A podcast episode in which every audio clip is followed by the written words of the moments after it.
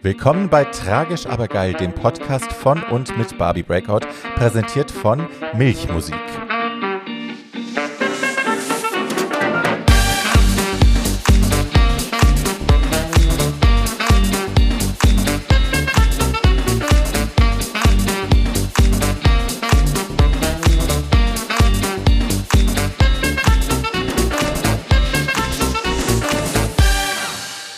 Hi.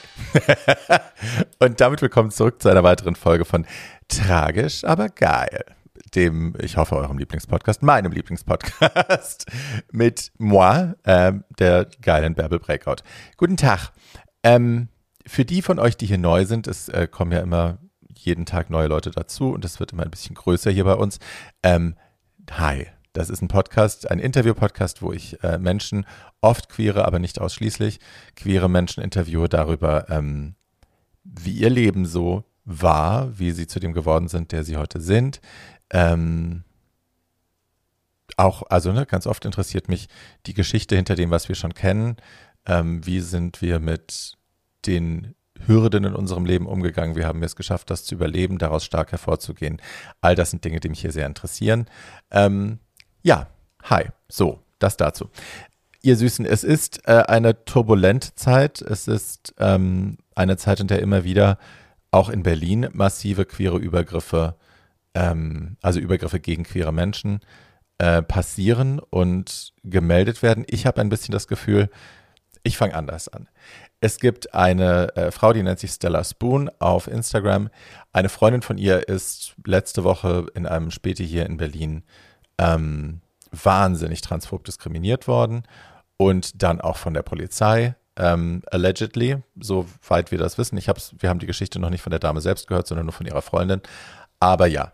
Ähm, und seitdem häufen sich, also das Stella macht das alles Instagram-mäßig sehr publik ähm, und postet auch alles dazu und sucht Verbündete für eine Demo, die hoffentlich nächsten Samstag stattfindet. Also an dem Samstag, nachdem dieser Podcast hier erschienen ist.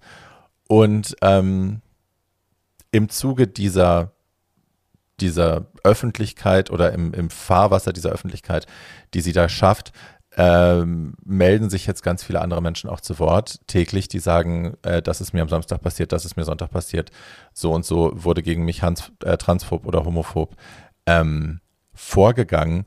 Und viele Leute empfinden das, glaube ich, so, als würde das zunehmen. Mein Gefühl ist, dass es ehrlich gesagt schon immer so war, dass wir nur vielleicht weniger darüber gesprochen haben. Aber ich mag mich täuschen, weil ich halt auch vorbelastet bin, weil ich immer äh, so eine Gefahr in jeder Ecke wittere und glaube ich ganz oft damit einfach falsch bin, weil gebranntes Kind und so. Aber ja, ähm, vielleicht nimmt es zu, vielleicht wird es schlimmer und auch deswegen müssen wir auf die Straße und das beinhaltet auch euch Cis-Menschen da draußen, euch Menschen, die heterosexuell sind, äh, cisgender, die uns gerne zuhören, die sich gerne auch von diesem Podcast unterhalten lassen.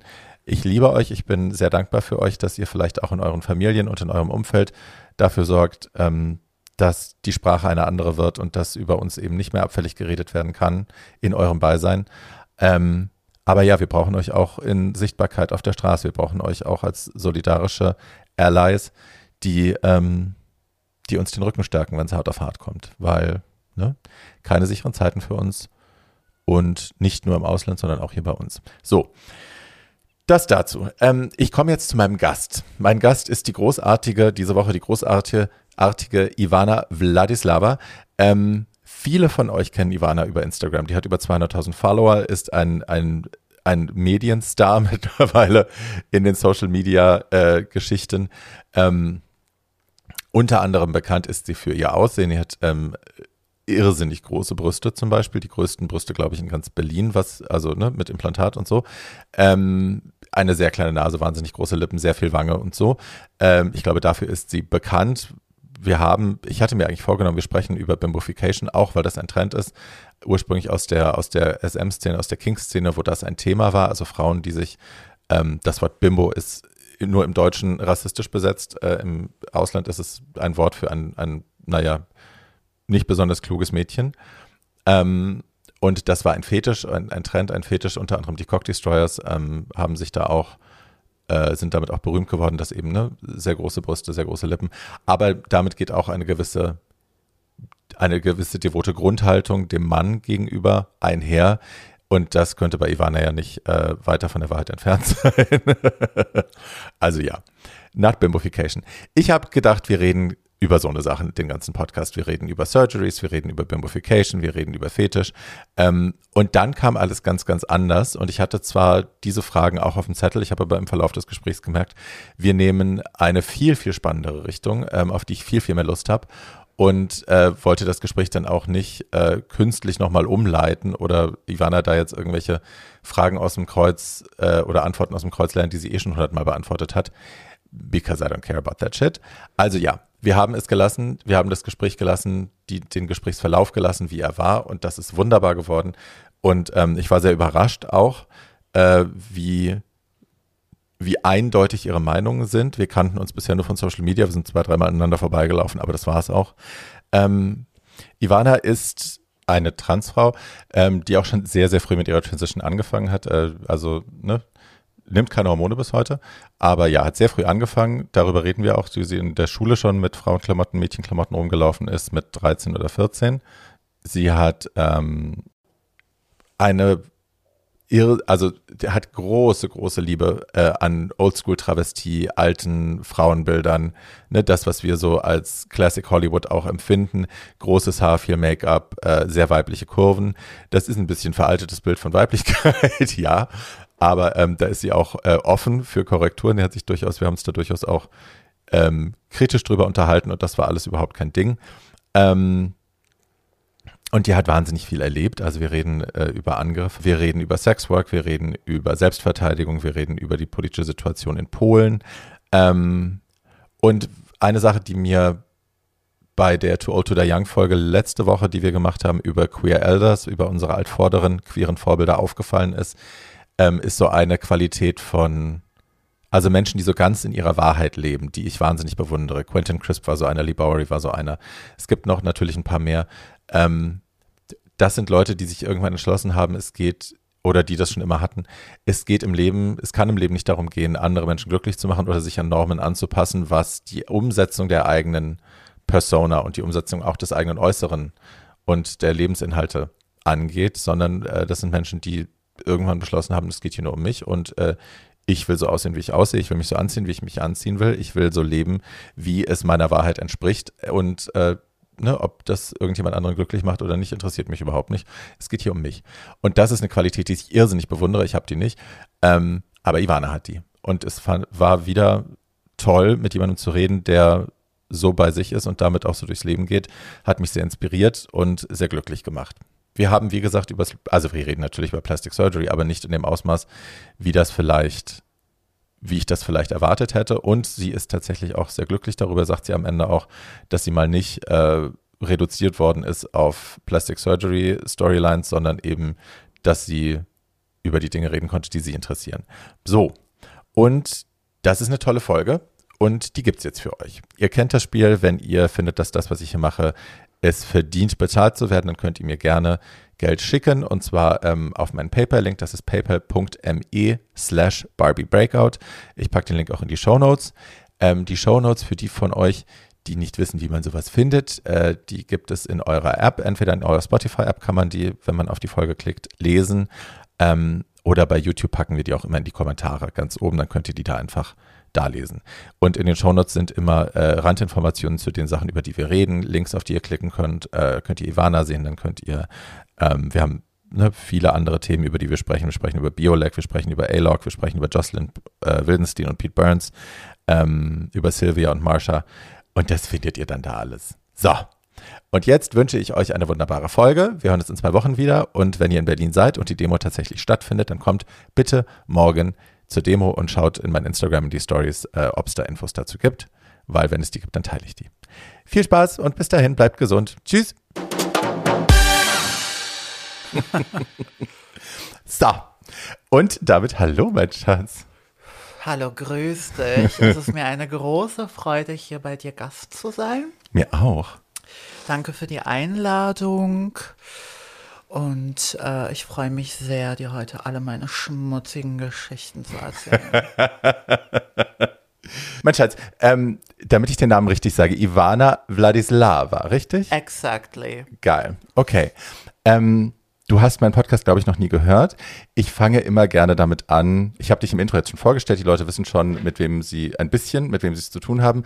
Aber ähm, damit die wirklich äh, einsteigen können in all the magic that you are, ähm, fange ich immer am Anfang an. Ich fange immer gerne, äh, also jetzt nicht bei der Geburt, aber so, ne, die ersten Erinnerungen, die ersten, ähm, die ersten Momente, wo man gemerkt hat, dass man vielleicht anders ist als die anderen und so, ähm, damit wir alle ein größeres Bild davon kriegen. Erzähl uns doch mal, wo du herkommst.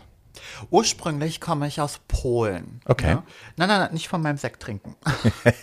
Oskar hat wieder seine, ja. Ja, nicht, dass der betrunken wird. Hier. Nee, der trinkt nicht. Der schmeißt nur um. Okay. Ähm, ursprünglich geboren in Polen, zugezogen mit äh, vier Jahren nach Berlin. Ähm, lebe ich jetzt hier mittlerweile schon sehr lange. Und ähm, ja, also zu dem Thema jetzt mit Transsexualität oder allgemein? Schatz, alles. Also ich, mich würde interessieren, wie war es für dich als kleines Kind? Du bist mit vier Jahren nach Berlin gekommen. Ja, also ich bin aufgewachsen unter Frauen, unter vielen Frauen. Männer waren bei uns nie sehr präsent. Die Männer haben das Geld nach Hause gebracht, die Frauen haben den Laden geschmissen. Und äh, traditionell Ostblock waren bei uns die Frauen auch immer sehr stark geschminkt und aufgedonnert. Und meine Großmutter, 70 Jahre alt, die geht bis heute noch in 14 Zentimeter Stilettos mit einem Plateau zur Kirche. I love her. Absolut. und ähm, ich glaube, das hat mich auch sehr stark geprägt in meiner Kindheit, immer von schönen und starken Frauen umgeben zu sein. Und ich glaube, daraus hole ich auch meine größte Inspiration. Ähm, ja, ich habe auch relativ früh festgestellt, dass ich äh, transsexuell bin. Ähm, ich glaube, so das erste Mal war mit sechs Jahren, als ich in der Schule eine Aufgabe bekam und mich selber malen soll, wie ich mich in der Zukunft sehe. Und da habe ich mich so very Dolly Buster-Style als Blondine mit großen Brüsten gemalt. und ich glaube, da war schon klar, was auf mich zukommt. Right. Ja, ich war schon immer very obsessed mit, mit Frauen, beziehungsweise mit überdimensional großen weiblichen Vorzügen, sagen wir es mal so. Das war schon meine Faszination und ähm, also Hast du denn, ich, ich hatte das ja, ich habe ja also auch ein paar Jahre tatsächlich als Mädchen mich definiert als Kind, weil ich, ne, mir war ganz klar, ich bin nicht das, was, ich bin nicht das Jungbild, was mir so vorgelebt wird. Ich bin nicht wie mein Bruder zum Beispiel oder wie meine Stiefbruder, wie mein Cousin. Ähm, hatte sehr starke weibliche Anteile und Impulse und habe dann eben auch einfach deklariert, ich heiße jetzt Tina und äh, so Oh. ist das und ihr kommt jetzt damit klar. Ähm, habe schreiend in jedem, in jedem Rock äh, Regal gehangen, wenn wir Klamotten eingekauft haben und habe protestiert, dass ich das nicht tragen darf, weil meine Mutter Hosen getragen hat und wenn die sagen, Mädchen tragen Röcke und Jungs tragen Hosen, warum muss, ne, wenn die Röcke, wenn die Hosen tragen darf, warum darf ich keine Röcke und so. Also es war immer ein großes Geschrei. Ähm, bin dann aber, also ich habe lange gedacht, ich wäre transsexuell, bin dann aber irgendwann auch auf den Trichter gekommen, ähm, das erstmal zu unterdrücken, also die ganze Weiblichkeit zu unterdrücken und dann, ich kenne das von vielen Transfreundinnen, die dann erstmal lange auch als schwuler Mann gelebt haben, weil sie gesagt haben, also das tatsächliche Coming Out, die Realisation und auch den Mut zu haben, den nächsten Schritt zu gehen, das hat noch mal ein paar Jahre gedauert. War das bei dir gleich klar oder hast du erst auch noch mal diese, Ähm, ich selber habe mich als Kind nie wirklich damit auseinandergesetzt, weil ich selber wusste ja auch gar nicht, was jetzt Transsexualität oder Homosexualität in dem Sinne ist. Ähm, tatsächlich war es einfach so, dass dann irgendwann in der Schule alle, die in die Pubertät gekommen sind und äh, da ich mich ja auch immer mehr äh, mit den Mädchen umgeben habe, ich hatte ja nie wirklich männliche Freunde, ich war immer mit den Mädchen unterwegs, habe mit Barbies gespielt und etc., ähm, fingen dann irgendwann die Mädchen an, sich zu schminken und sich die Haare zu machen und hübsch anzuziehen und äh, ich wollte das auch. So. Und äh, dann habe ich, ich, ich habe halt den Vorteil gehabt, ich habe, äh, ich wurde sehr verwöhnt als Kind. Ich hatte sehr tolerante Eltern.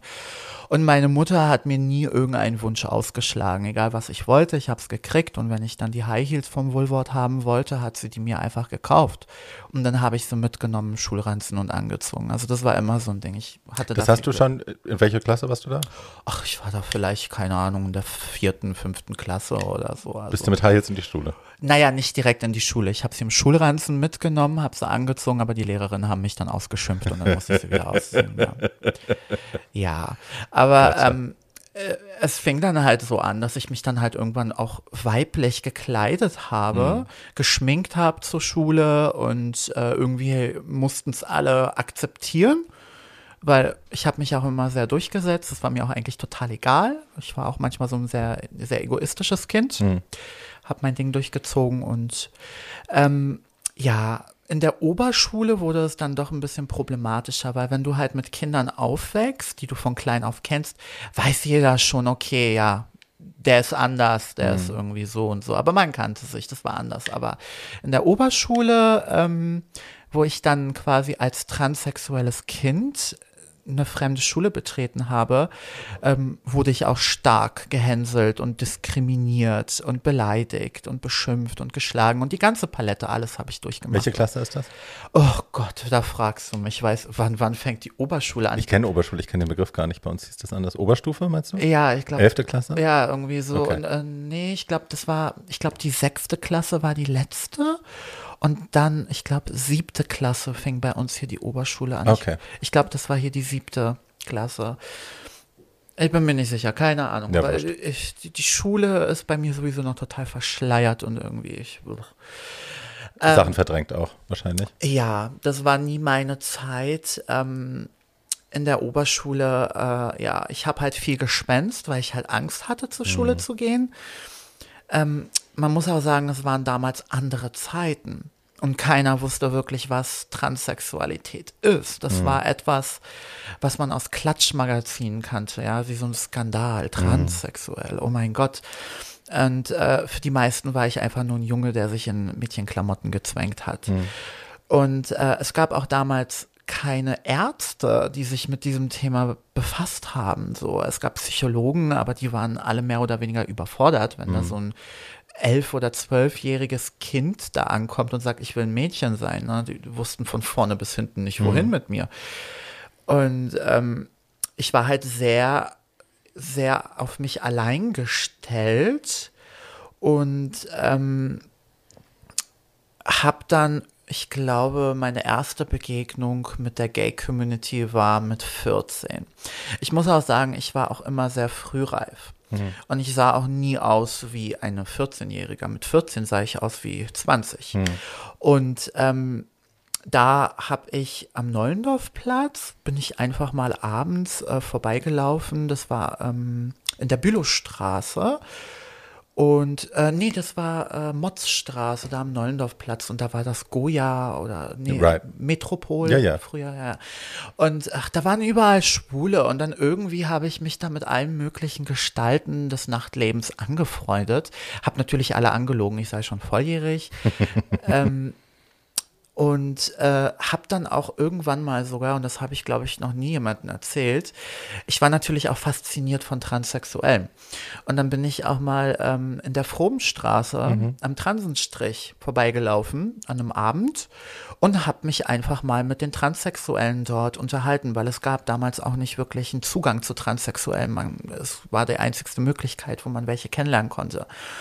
Und äh, dort habe ich mich mit ähm, ja, mit den, weil alt, oldschool, weißt du, das waren noch die Transsexuellen aus den alten Generationen, die den Strich aufgebaut haben, ja, ältere, die damals vielleicht schon in ihren 40ern waren, aber mit denen habe ich mich angefreundet und die haben mir auch sehr viel beigebracht und die haben mich auch tatsächlich zu dem Menschen geformt, der ich heute bin. Ich habe bis heute noch mit sehr vielen aus der Generation Kontakt.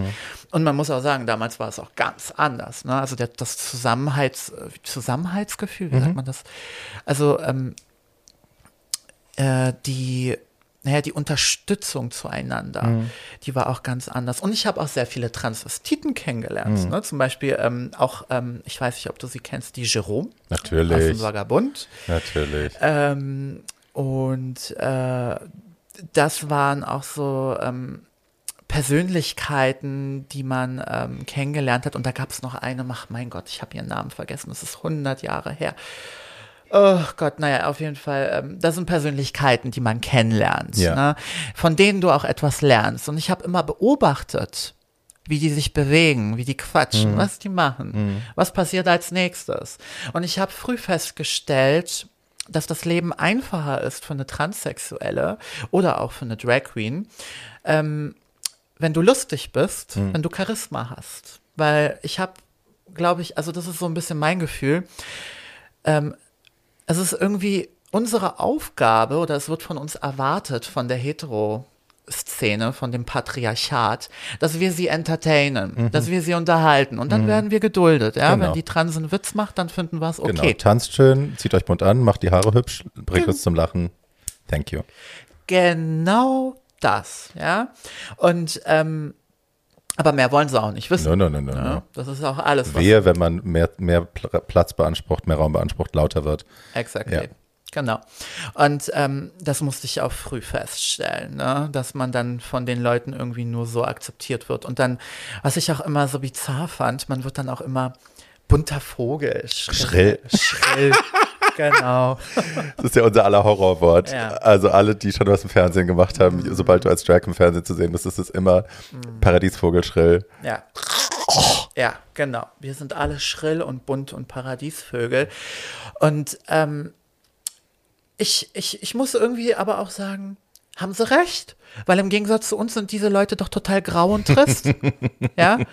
Sorry, die können doch gar nicht mithalten mit unserem Humor, mit unserem Charme, mit, mit diesem, diese Kunstform, diese Schlagfertigkeit, die die Schwulen, die Drag Queens, die Travestiekünstler, die Transsexuellen haben, was aber auch damit zu tun hat, dass wir schlagfertig sein mussten. Genau, es ist ein Defense Mechanism am Ende. Ich habe gestern, äh, ich weiß nicht, wie gut du A-Log kennst, ich liebe A-Log ja sehr. Was ist das? A-Log ist äh, ein non-binärer Mensch, das kennst du sicherlich von Fotos. Ähm, sieht auch sehr non-binär aus, wie man sich das so vorstellt, also right in the middle quasi. Ähm, hochintellektuell, sehr, sehr klug. Und äh, A-Log hat in einem Video, das ich gestern geschaut habe, gesagt, dass ähm, sie für sich so in ihrem Umfeld, ne, sie ist irrsinnig klug, die war in Stanford und die war nicht nur in Stanford und hat studiert, sondern sie war top of the class in Stanford und so und ist irrsinnig belesen. Sie sagt eben, dass das alles auch ein Defense-Mechanism ist. Also sie hat all das lernen müssen, sie musste unbedingt die Klügste sein, weil sie von außen vermittelt bekommen hat, dass sie sonst nichts wert ist. Wie, So. was? Naja, ihr Elternhaus, die Gesellschaft, weil sie eben immer ja als nicht binär lesbar war, hat sie irgendwie gemerkt, aber jetzt Bezug nehmend auf diese Comedy-Geschichte, dass es halt ein Überlebensding für sie auch geworden ist. Ne? Also klüger sein als andere, schneller sein als Ja, andere. da muss ich auch noch was hinzufügen kann. zu dem Thema, weil wir gerade bei der Klugheit und bei der ähm, ähm, ich habe auch früh festgestellt, dass, sorry, dass ich das so ansprechen muss, dass die Schwulen, die das Geld hatten und die Macht hatten, es auch immer einfacher hatten in Mhm. der Gesellschaft, Of course. als äh, die schrillen Vögel wie wir. Ne? Das musste ich oft feststellen. Das war auch dieses Straight-Passing-Ding. Ja, ne? ja, ja. Ja. Ja, ja. Hetero-like sein ist das eine, aber auch die Kohle haben. Ich meine, das ist ja auch das Privileg leider, Mhm. wenn man auch zurückguckt. Ich meine, ne, man soll nicht schlecht über Tote sprechen, aber hi. Äh, Udo Walz zum Beispiel, der ja im- sich gegen die Homo-Ehe ausgesprochen hat, ganz lange. Furchtbar. Er will das nicht, er findet das doof. Äh, Ehe ist Mhm. zwischen Mann und Frau, bla bla bla. Als das Ding dann beschlossen war, hat er seinen Freund geheiratet. so. Aber ne, also es gab Okay. viele von denen, die eben in Machtpositionen waren, die in Kohlepositionen waren, die famous waren, die privilegiert waren, die uns an Karren gepisst haben, unserer Bewegung immer wieder Ja, auch um an ihren Karren eigenen gepisst Arsch haben. zu retten. Weil, ne, man will ja auch die Kundschaft nicht vergraulen. Genau. Ja. Lovely. Fabelhaft. Aber das kenne ich. Das, das, Ja. das kenne ich ganz genau, diese Kategorie Ja. von, äh, von unseresgleichen, die ihre Seele verkauft haben, um dem Patriarchat zu schmeicheln. Ne? And there we go. Um sich anzubiedern, um sich beliebt zu machen. Ne? Ja. Und das fand, finde ich furchtbar. Also ähm, ich bewundere die ähm, Schwulen und die Drag Queens und die Travestiekünstler aus den vergangenen Generationen und auch die Transsexuellen. Ähm, die sich durchgesetzt haben, die präsent waren, die laut waren, die bunt Mhm. waren, die da waren. Auch wenn sie sich in irgendeiner Form anpassen müssten, haben sie uns trotzdem doch viele Türen geöffnet. Absolut. Absolut. Ich habe das jetzt gerade wieder gedacht, als Biolek gestorben war, wo viele Leute so der neuen Generation auch gar nicht wissen, wer das war. So, ich meine, das finde ich an sich immer traurig, wenn, aber Mit Non-Binary habe ich mich leider nie wirklich beschäftigt. nee, Biolek, Alfred Biolek. also, Kennst du Boulevard Bio? Bio Nee. Alfredissimo? who that? Alfred Biolek war eine deutsche Fernsehpersönlichkeit, ist jetzt mit, ich glaube, über 90 Jahren gerade gestorben letzte Woche. Ähm, und der hat halt, der wurde geoutet im Fernsehen von äh, Rosa von Braunheim in einer Talkshow irgendwann in den, in den 80ern oder 90ern, 90ern. Ähm, zwangsgeoutet und war dann erstmal auch nicht happy darüber. Aber der hat halt so viel auf den Weg gebracht für unsere Generation und für die Generation, die gefolgt sind. Der hat so viel Türen geöffnet, ähm, dann auch als, als dann als offenlebender schwuler Mann. Ähm, der war in den Wohnzimmern halt von jedem deutschen Haushalt jedes Wochenende. Ne? Und viele haben dann durch ihn auch gelernt, ach Mensch, guck mal, so können Homosexuelle ja auch sein. Nicht, dass ne, die angepassteren ähm, uns die Türen geöffnet haben, aber die haben schon auch, also er hat ganz gezielt dafür auch gesorgt, dass da eine Art von Sichtbarkeit stattgefunden hatte, eine Art von Akzeptanz, die, glaube ich, sonst schwer gewesen wäre. Okay. Ähm, lass uns eine Sache, ich wusste gar nicht, dass du aus Polen kommst, dass du polnische Eltern hast, das interessiert mich sehr. Polen ist ja momentan sehr oft in den, in den Nachrichten ähm, wegen der sehr, sehr homophoben Politik und den Ja. Landstrichen, die quasi als LGBT äh, freie Zonen erklärt worden sind. Du beschreibst es aber in deinem Elternhaus ganz anders, ne? Das war sehr offen. Ähm, ja, in dem Sinne äh, hatte ich halt sehr, eine sehr, also was heißt tolerante Familie? Ähm, die einzigsten Personen, die tolerant in meiner Familie waren, waren meine Mutter und meine Großmutter. So. Der Rest äh, musste es irgendwie akzeptieren. Ähm, bis heute kriege ich da manchmal noch spitzige Kommentare oder Anmerkungen oder ähm, aber äh, we weißt du, ich bin auch so ein bisschen, ich bin wahrscheinlich ein bisschen altmodisch. Also ich würde sagen, ich bin wahrscheinlich etwas ja ethisch, weil es hat auch mit der katholischen äh, Erziehung zu tun. Aber ich bin fair und ähm, ich glaube, dass Menschen, die aus einer Generation, aus einer streng katholisch-konservativen äh, Erziehung kommen und die dann auch in sehr streng konservativ-katholischen Umständen leben und groß geworden sind, dass es für die wahrscheinlich sehr schwer fällt, Menschen wie mich zu akzeptieren. Und ich glaube, ich wäre ich eine eher dezentere Transsexuelle, bisschen, ja, weißt du, so eine Steffi von nebenan, äh, würde es wahrscheinlich noch mehr Verständnis bekommen. Aber wenn ich da halt auftauche in Polen, in meinem konservativen Dorf, da kommt der Satan höchstpersönlich da Right. angetanzt. Ja, da holen sie die Heugabeln. Die sind ja völlig entsetzt von mir und schockiert, wenn ich da mit meinen Titten da angestöckelt komme. Und äh, ich kann es auch verstehen, weil ich meine, wie kann ich denn da erwarten, wenn ich da aufgeblasen wie eine Sexpuppe da angestöckelt komme in Polen und dann erwarte, dass es völlig normal ist und dass keiner was sagen darf. Mein Gott, alles okay, weißt du, und deswegen äh, Naja, aber du hast ja ein Recht auf, auf Unversehrtheit und dass man dir das mich Leben greift, schwer mich macht. greift keiner an, mich schlägt keiner, die lästern nur. Aber ich glaube, es wird über jede schöne Frau gelästert in so einem äh, Kuhkaff. Also Right. ich sehe es so, weißt du, das ist halt Familie, das ist da, wo ich herkomme. Und ähm, ich versuche es irgendwie ähm, mit einem anderen Blickwinkel zu sehen, solange sie mich nicht angreifen. Und ich glaube, bis zu einem gewissen Maß äh, tolerieren sie mich auch und akzeptieren mich auch. Natürlich hatte ich auch Auseinandersetzungen. Da, da, da war einmal mit ähm, meinen Onkels, da haben sie besoffen rumgebrüllt. Ja, toll, schau mal, wie tolerant deine Familie ist, wie tolerant. Und da bin ich ausgeflippt und habe gesagt, weißt du was? Ich will eure Toleranz gar nicht. Ich habe nie nach eurer Toleranz gefragt. Ich bin auf eure Toleranz auch überhaupt nicht angewiesen. Ja, ich bin hier, ich bin ein Teil eurer Familie, entweder liebt ihr mich oder redet nicht mit mir und verpisst euch. Ich hab- Genau. I don't need your fucking permission. Exactly. Und that's the point. Ja. Weißt du, ich erwarte von niemandem, dass er mir eine geheuchelte Toleranz spielen muss. Die sollen mich einfach akzeptieren. Und ich habe äh, die darauf so trainiert, zum Beispiel, das ist auch ein Trick, das sage ich allen Transsexuellen, wenn die mich fragen, wie trainiert man die Familie oder dein Umfeld darauf, dass die dich mit deinem weiblichen Namen und mit deinem ähm, richtigen, ähm, also mit Pronomen, ja. Pronomen, genau, mit sie ansprechen Ähm, ganz einfach. Wenn sie dich mit deinem männlichen Namen ansprechen, reagierst Nicht reagieren, du nicht. genau. Du reagierst nicht drauf und du sagst einfach so, ich heiße äh, Ivana oder wie ich heiße, ich habe das gesagt, ich heiße Ivana. Und wenn du mit mir reden willst, sprichst du mich mit sie und mit Ivana an und fertig. Dann kriegst du eine Antwort. Ansonsten reagiere ich nicht. Ganz einfach. Und so trainierst du es denen einfach an. Das ist prinzipiell so. Aber ähm, die Homophobie ist natürlich sehr stark verbreitet bei uns und gerade auch noch für Transsexuelle ist es besonders schwierig, weil uns steht ja, äh, sorry, dass ich so sage, aber bei uns steht Schwuchtel ins Gesicht geschrieben für Right. die.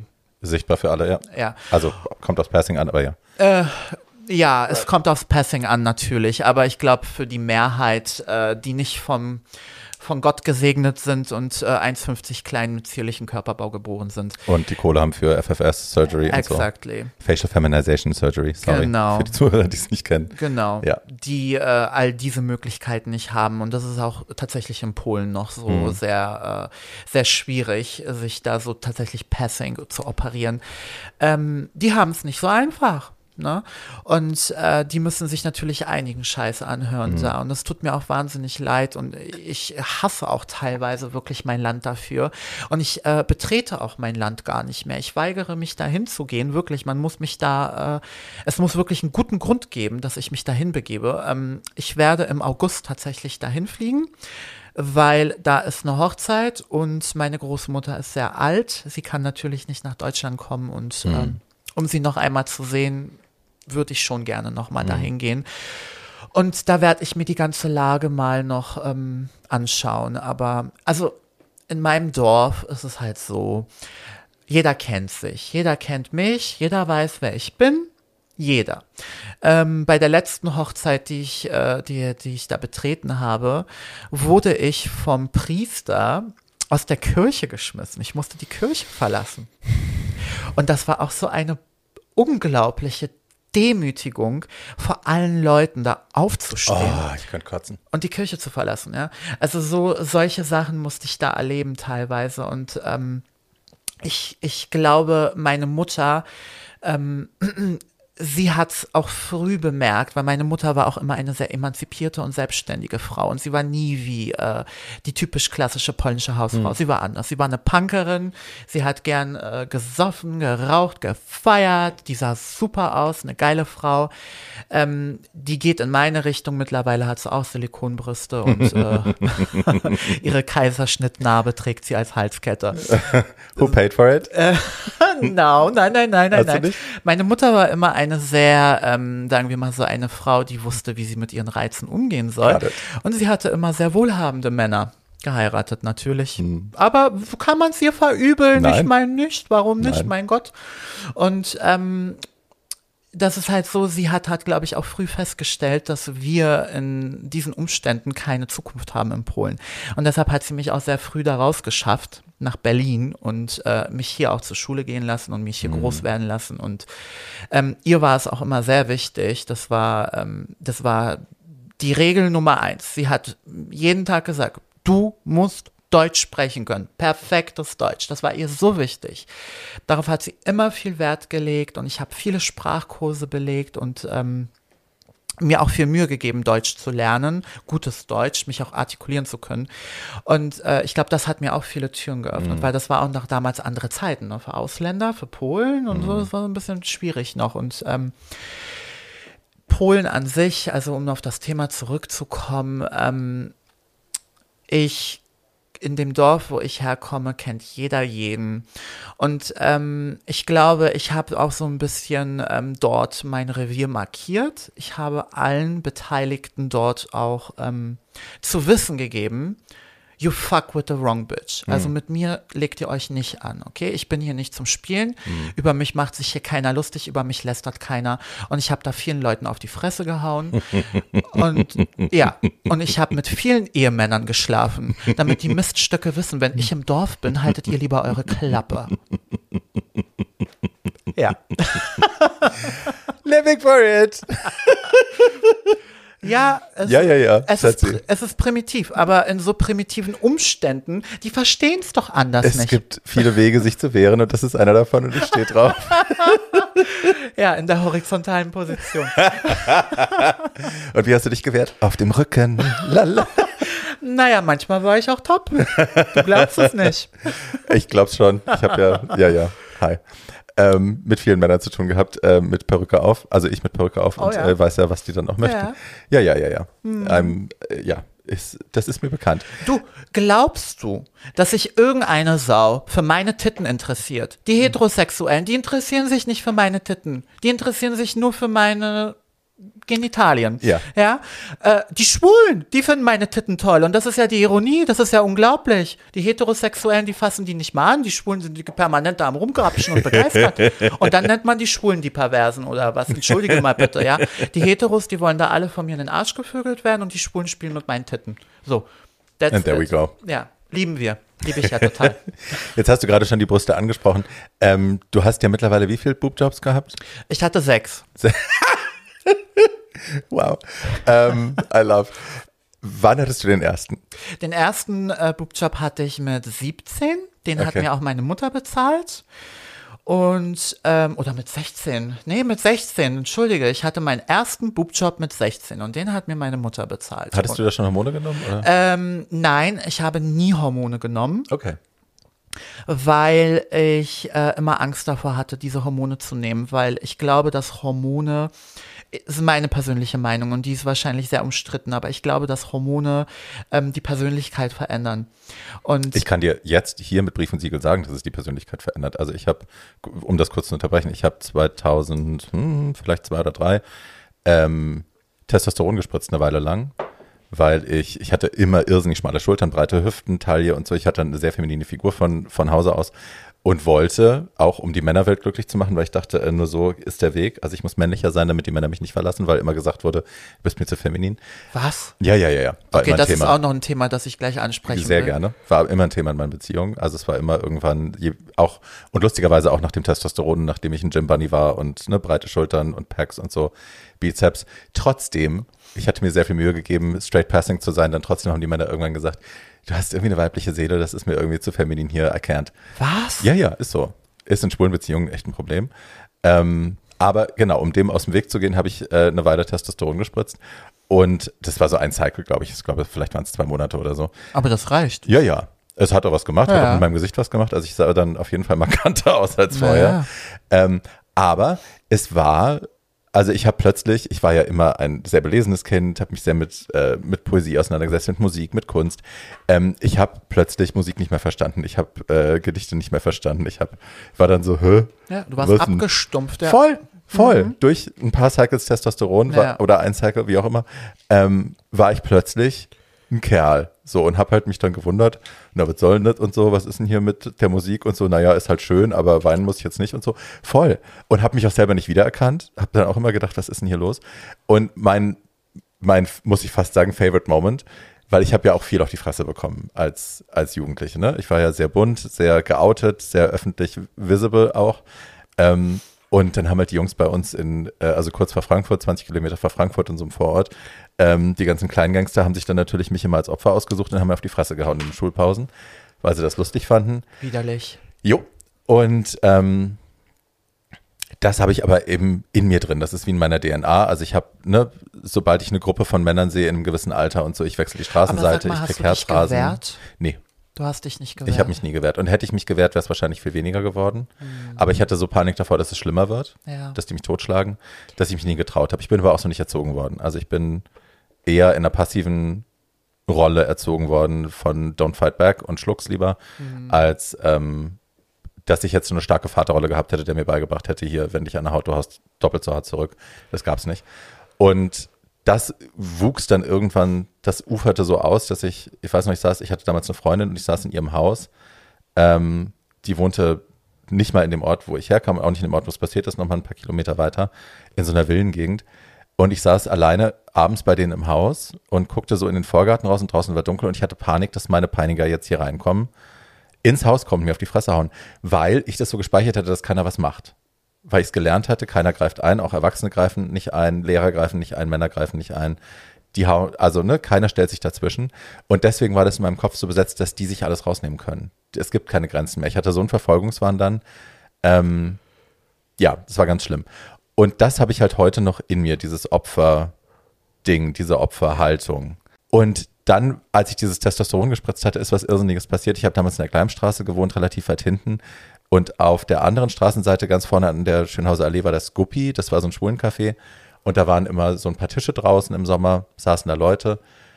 Und ich laufe die andere Straßenseite hoch zu Schönhauser und so drei, vier Jungs hatten sich aus dem Wedding verirrt, weil die äh, Gleimstraße geht ja bis in den Wedding rein und waren da oben an der Schönhauser Allee unterwegs und haben angefangen, die Schwulen in einem Café anzupöbeln auf der Straße. Hatten sich da aufgebaut, irgendwie, die schwuchteln, bla bla bla. Und ich, die ich normalerweise sofort in die Opferrolle gehe, wenn so eine Leute auftauchen und sofort mich verstecke, ich auf Testosteron bin laut brüllend über die Straße gerannt, auf diese Jungs zu. Verpisst euch aus meinem Kiez! Was macht ihr meine Leute an? Wirklich wie so ein Gorilla. Aber hast du gut gemacht. Hab gebrüllt und die sind abgehauen. Die Ja. sind weggerannt. Die Ja. waren zu dritt und sind weggerannt. Ja. Und dann habe ich da gestanden und habe gedacht, okay, wow, das war jetzt nur Testosteron. Das hätte ich nie gemacht. Wer ist diese Person? I don't know her. Aber I was impressed. So, ich habe echt gedacht, okay, so doof das ist, dass ich jetzt irgendwie keine Gedichte mehr verstehe und Musik nicht mehr verstehe und Kunst mir irgendwie abstrakt ist. Ähm, umso geiler fand ich es, dass ich plötzlich irgendwie, dass ich die Angst nicht hatte. Dass Ja. ich diese Opferrolle nicht mehr hatte. Also ja, Hormone machen auf jeden Fall was mit deiner Persönlichkeit. For sure. Testosteron ähm, verändert dich natürlich halt dein Wesen in, in mehr männlich, ne? Es vermännlicht stark.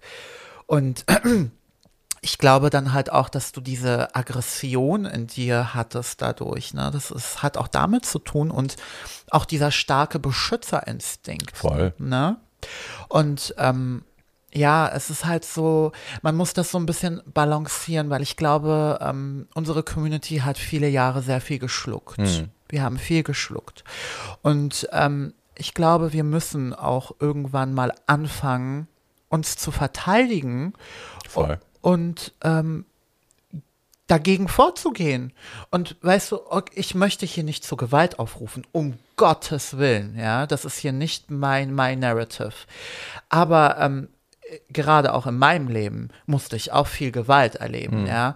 Ähm, aber gut, äh, es waren auch andere Zeiten, das muss man auch sagen. Damals, es gab nicht transsexuellen Rechte oder äh, LGBTQ, ich glaube, diesen Begriff gab es damals noch gar nicht. Weißt du, also das war ganz anders. Die Leute sind mit dir ganz anders umgegangen. Die waren alle so, ja, eine Transe wurde hier irgendwie angegriffen. Pff, Mein Gott, gibt's Schlimmeres, weißt du? Naja, es ist ja heute noch so, also ich habe jetzt gerade, es geht ja auf Instagram gerade auch um, Stella Spoon nennt die sich auf äh, Instagram.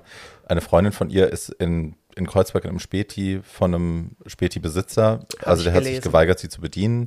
Und daraufhin hat sie sich dann geweigert, den Laden zu verlassen. Dann hat er die Bullen gerufen, dann haben die Bullen äh, sie misgendert die ganze Zeit, haben sich geweigert, ihnen eine weibliche Polizistin zur Verfügung zu stellen, weil sie gesagt haben, du bist doch ein Mann. Ähm, und haben dann äh, ne, dann wurde sie ausgelacht, also sie hat dann angefangen, die Bullen zu filmen, dann haben sie das Handy weggenommen, dann wurde sie ausgelacht, als sie den Laden verlassen hat, wurde gefilmt von den Passanten da. Ähm, und sie hat jetzt quasi eine Anzeige am Hals. Sie hat eine Weil sie sich Anzeige. geweigert hat, den Laden zu verlassen. Und der Typ ist fein raus. Und wir haben jetzt in den letzten Tagen hier Berlin mobil gemacht und haben, äh, es gibt ja eine Queerbeauftragte bei der, bei der Polizei auch. Wir haben die eingeschaltet, wir haben Rechtsleute eingeschaltet. Muss man jetzt gucken, wie das weitergeht.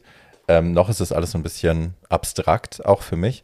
Ähm, aber im Zuge dessen mehren sich auch die, oder es häufen sich die, die Erfahrungsberichte von Leuten, die Ähnliches erlebt haben, die halt auch mit der Polizei Ähnliches erlebt haben und die vielleicht nicht den Kontakt hatten, nicht den Mut hatten Ja. zu sagen, okay, ich mache es jetzt öffentlich und ich suche mir jemanden, ähm, wem kann ich schreiben, sondern die Ja. einfach nicht geholfen bekommen haben von den Bullen. Ja. Und aber eben, also, ne, also Übergriffe gibt es täglich in Berlin. Und die Leute, die Leute tun überrascht, was mich wundert, weil ich kenne Berlin anders.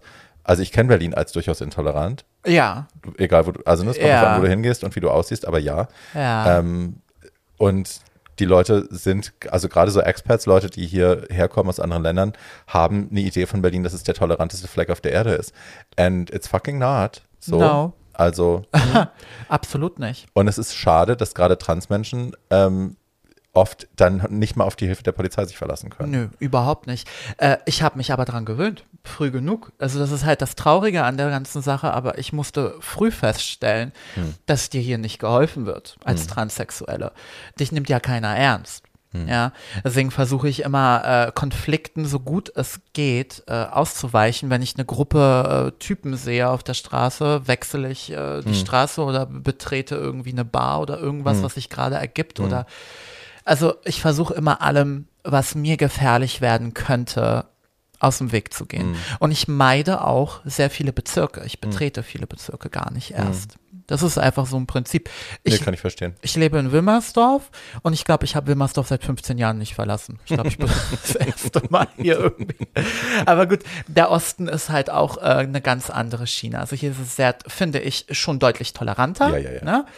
Ähm, als andere Bezirke. Aber ähm, in dem Sinne, weil du gerade sagst, der Polizei wird nicht geholfen, da kann ich dir eine Geschichte erzählen. Die ist auch gar nicht lange her, ist vor zwei Monaten. Das ist eine gute Freundin von mir. Ist eine ähm, 50-jährige umoperierte transsexuelle Prostituierte, die äh, auf der Frobenstraße arbeitet. Und ich kenne sie schon wirklich seit, mein Gott, ich kenne sie seit 20 Jahren. Ich kenne die so lange. Und das ist eine, eine sehr, sehr enge Freundin. Sie ist sehr Wir mutterlich. halten nochmal fest, Probenstraße ist der Straßenstrich in Berlin, wo die Transmädchen anschaffen gehen. Genau.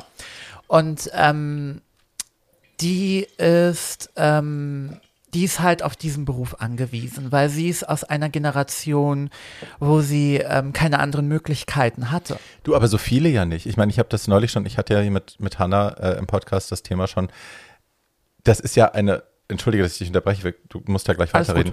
Aber ne, es ist so eine, es ist so eine Thematik, die vielen, auch vielen Schwulen, nach wie vor nicht, die die nach wie vor nicht auf dem Zettel haben. Die denken sich, warum machen so viele Trans von Sexwork? Naja, die mögen das wohl. Oder ähm, die finden das halt irgendwie gut und das verbindet man jetzt irgendwie mit Transfrauen, dieses Sexthema. Fakt ist, die stellt kein anderer Mensch an. Ja. So, du kriegst keinen anderen Job und du hast hohe Kosten. Also gerade Transition ist oft kostspielig, gerade wenn du nicht krankenversichert bist, was viele auch nicht sind, weil sie hier ne, kein Bleiberecht haben oder so. Ähm, und selbst wenn du versichert bist, die zahlen ja auch für viele Sachen nicht. Äh, so, und dann hast du keine anderen Möglichkeiten. Und das, ich finde das, ich finde diese Ignoranz gegenüber Sexwork so privileged und so intolerant und so dumm, gerade auch von so woken Frauen, wo ich mir immer denke, Alter, du predigst Feminismus, aber ne, dann verschließt du die Augen vor der Realität vieler Menschen. Ja. So, du, du judgst irgendwie Sexwork als äh, nieder und wie kann man sich nur als Frau in so eine Position begeben? Schatzi, wenn du keine andere Wahl hast, then that's the only ticket. Exactly. Ach. Weißt du, ähm, die Transsexuellen aus der Generation, von der ich spreche, Ja. die hatten damals zwei Möglichkeiten. Anschaffen gehen oder Obdachlosigkeit. Right. So, und was bleibt dir übrig? Und im Prinzip ähm, ist es nicht immer so, wie es dargestellt wird. Es ist nicht immer irgendwie schmutzig und mit Drogen und dieses Milieu. Die Transsexuellen, die ich kenne, die standen früher mit Pelzmänteln und Louis Right. Vuitton-Taschen auf dem Strich. Die konnten am Abend ihre Handtaschen nicht zumachen, weil da so viel Geld drin war, ja. Die, die, die Freier standen da Schlange, das sage ich dir. Da können dir die alten Transen die Geschichten Du, ich kenne ja noch so viele auch Mädels, die gar nicht auf, auf der Straße gestanden haben, die in Clubs gearbeitet haben, die in die Welt geflogen sind. Also Ja. die wirklich, wirklich für Ja. eine, für eine Nacht 20.000 gekriegt haben Ja. und ne, dann Ja. sind sie halt mal kurz nach da und da gejettet und Ja. wieder zurück. Und das was cute. So. Ja. Also, genau. Es war eine Klasse damals. Das war was ganz anderes. Und ähm, eine eben aus dieser Generation, ähm, die mittlerweile jetzt auch schon ein bisschen älter ist und die halt versucht noch irgendwie was zu essen.